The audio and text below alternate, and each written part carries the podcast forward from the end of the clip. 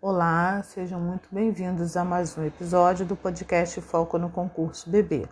Dando continuidade ao nosso item de vendas e negociação, estamos falando sobre noções de estratégia empresarial. Eu falei que eu iria dividir esse item em análise de mercado, que nós já vimos nos episódios anteriores, forças competitivas, imagem institucional e identidade de posicionamento. Eu vou dar continuidade falando agora sobre as forças competitivas. Na luta por participação de mercado, a competição não se manifesta apenas através dos demais concorrentes. Pelo contrário, a competição tem suas raízes em sua respectiva economia e existem forças competitivas que vão bem além do que esteja representado unicamente pelos concorrentes estabelecidos neste setor. Os clientes, os fornecedores, os novos entrantes em potencial e os produtos substitutos são todos competidores, que podem ser mais ou menos proeminentes ou ativos, dependendo do setor.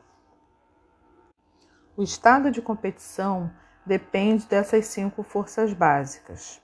Se fôssemos pensar em uma figura com um alvo, no centro do alvo teria o setor competindo por uma, por uma posição entre os concorrentes existentes.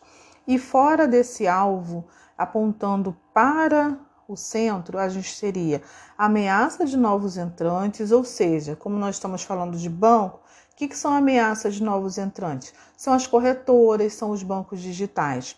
Poder de barganha dos fornecedores, poder de barganha dos clientes e ameaça ou produtos ou ameaça de produtos ou serviços substitutos. É, o conhecimento dessas fontes básicas de pressão competitiva propicia o trabalho preliminar para uma agenda estratégica de ação.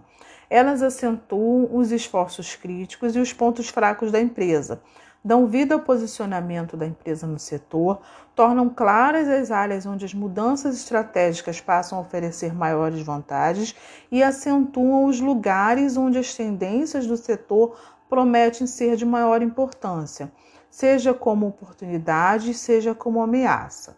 Entender essas fontes passa também a ser uma forma de ajuda quando forem consideradas áreas para diversificação. As forças mais competitivas determinam lucratividade da empresa e, portanto, são de maior importância na formulação estratégica.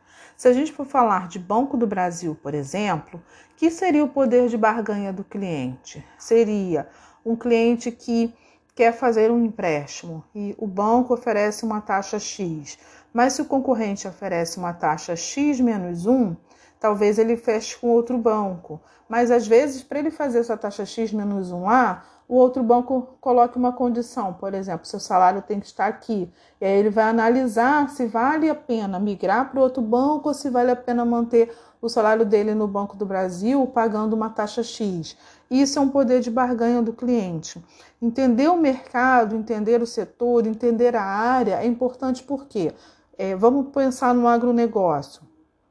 O agronegócio não é uma força no, no Sudeste, por exemplo, mas ela é em outros estados do país.